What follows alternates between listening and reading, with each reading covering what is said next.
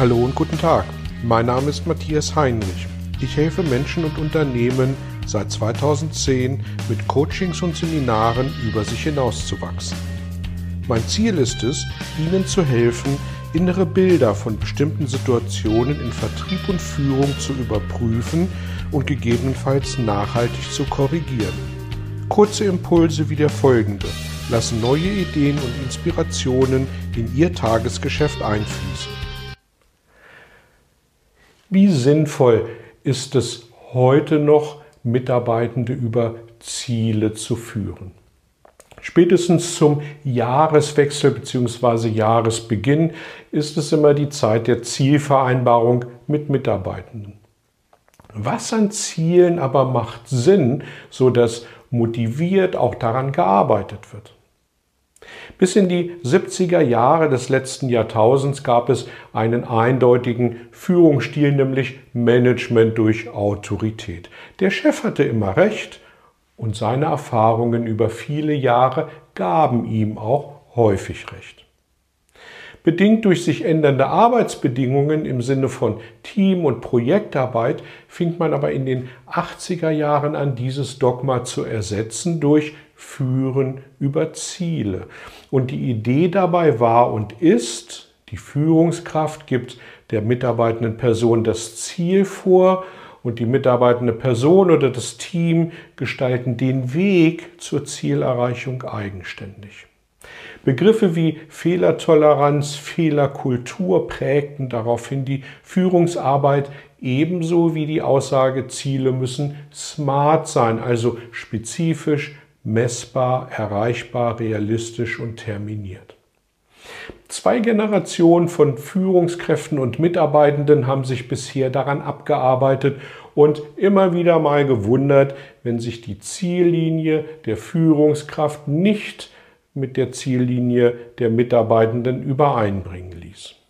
Auch die Belgian-Seminare haben sich seit Anbeginn der Belgian-Seminare dafür ausgesprochen, über Ziele zu führen und diese Ziele möglichst transparent zu machen, so dass Führungskraft und mitarbeitende Personen die gleiche Vorstellung vom Ziel haben. Dies zur Einleitung. Nun war ich vor einiger Zeit Zuhörer eines Vortrages, der dieses Bild ins Wanken und mich zum Nachdenken gebracht hat. Da stellte sich doch tatsächlich der Referent vorne hin und sagte, dass Planungen im Unternehmen so etwas wie Business-Theater seien.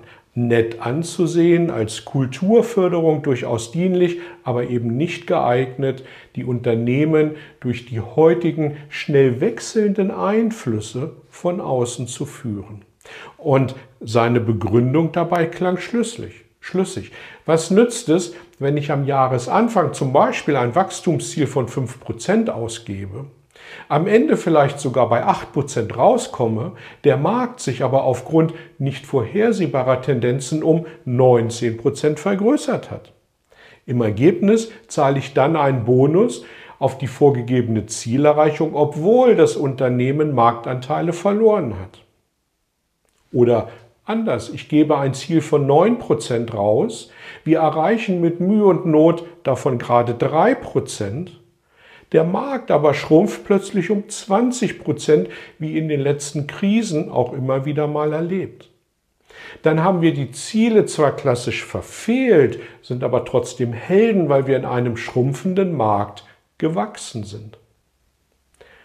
Soweit, so gut also ohne Ziele führen und den Kräften des Marktes deswegen freien Lauf lassen? Na, so weit ging der Referent dann doch nicht und führte weiter aus, dass im Vertrieb relative Ziele ein gutes Mittel der Führung seien und mein fragender Blick, was es denn bitte mit relativen Zielen auf sich habe, ließ ihn dann weiter ausführen. Es gehe doch am Ende darum, das Unternehmen insgesamt nach vorn zu bringen und dafür zu sorgen, dass dieses auf einen guten Kurs komme und auf diesem Kurs bleibe. Und daher könne es zum Beispiel für Vertriebler sinnvoll sein, an den Zielen des Unternehmens bemessen zu werden. Und die wiederum könnten sich ja nach Marktlage auch alle drei Monate ändern. Also doch Ziele, aber eben irgendwie halt andere? Das ist mir ein bisschen weit ausgeholt. Welchen Einfluss hat denn zum Beispiel der Vertrieb auf Personalentscheidungen in der Buchhandlung oder auf die Kosten in der Entwicklung neuer Produkte? Diese relativen Ziele halte ich für die Unternehmensleitung sicher für sinnvoll, aber nicht für untergeordnete Teilbereiche. Und damit möchte ich die vorgetragene Idee aber auch nicht pauschal abtun, denn in der Tat ist es einfach zu sagen, wir führen über Ziele. Etwas aufwendiger aber ist es inzwischen durchaus schon und es hat mit der beschriebenen Definition der Ziele im Sinne von SMART auch etwas zu tun. Und jetzt ist nur die Frage, welche Ziele nehmen wir dann zur Steuerung? Relative, absolute Unternehmensziele, Teilbereichsziele. Und an dieser Stelle möchte ich gern für mehr Achtsamkeit werben, nicht einfach nur Ziele zu definieren um der Ziele willen. Das nämlich wäre in der Tat Business-Theater und damit nicht wirklich hilfreich. Ich plädiere hingegen für folgende Überlegungen. Welche Ziele Wachstumstreiber, Hebelwirkungen, Zielgruppe, Produkte, Maßnahme dienen meinem Unternehmenserfolg. Und Unternehmenserfolg kann auch Teilunternehmen sein, kann Abteilung sein. Also welche Ziele dienen dem Erfolg meiner Abteilung? Zweite Frage, welche davon haben direkten Einfluss auf die Mitarbeitenden dieser Ziele, sodass sie sich auch damit identifizieren? Denn es macht ja keinen Sinn, Ziele zu definieren, wo sich die Mitarbeitenden nicht mit identifizieren. Dritte Frage, wie lassen sich diese Ziele dann smart definieren? Vierte Frage, welche Veränderungen können diese Ziele über den zu beachtenden Zeitraum unterliegen? An welchen fünf bis vielleicht sieben Kriterien kann ich erkennen, ob die Mitarbeitenden im Zielkorridor sind? Nächste Frage, wie kann ich diese Ziele auf meine Abteilung, auf meine Mitarbeitenden so ausrollen, dass ich deren Zustimmung dafür erhalte?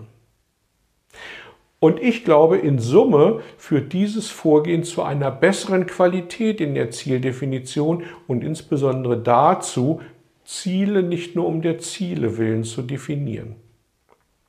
Ich für meinen Teil werde, angeregt durch diesen Vortrag und durch den Referenten, mich auf jeden Fall weiter auf die Suche machen, wie sich Führung über Ziele in den nächsten Jahren gegebenenfalls weiter verändert, überholt oder auch sogar noch verstärkt.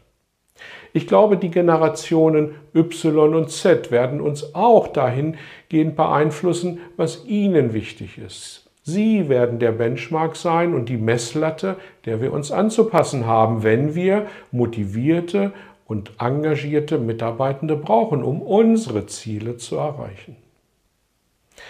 Ich jedenfalls wünsche Ihnen viel Erfolg auf dem Weg, gute und richtige Ziele für Ihre Mitarbeitenden zu finden und hoffe, dass Sie all Ihre guten Mitarbeitenden auf diesem Weg mitnehmen können. Danke fürs Dabeisein und gern bis zum nächsten Mal. Tschüss. Vielen Dank für Ihr Interesse an meiner Arbeit und an meiner Vorgehensweise. Gern werde ich auch ganz konkret für Sie tätig und helfe Ihnen, über sich hinauszuwachsen. Sprechen Sie mich an. Ich freue mich auf Sie und die Zusammenarbeit im Coaching oder Seminar.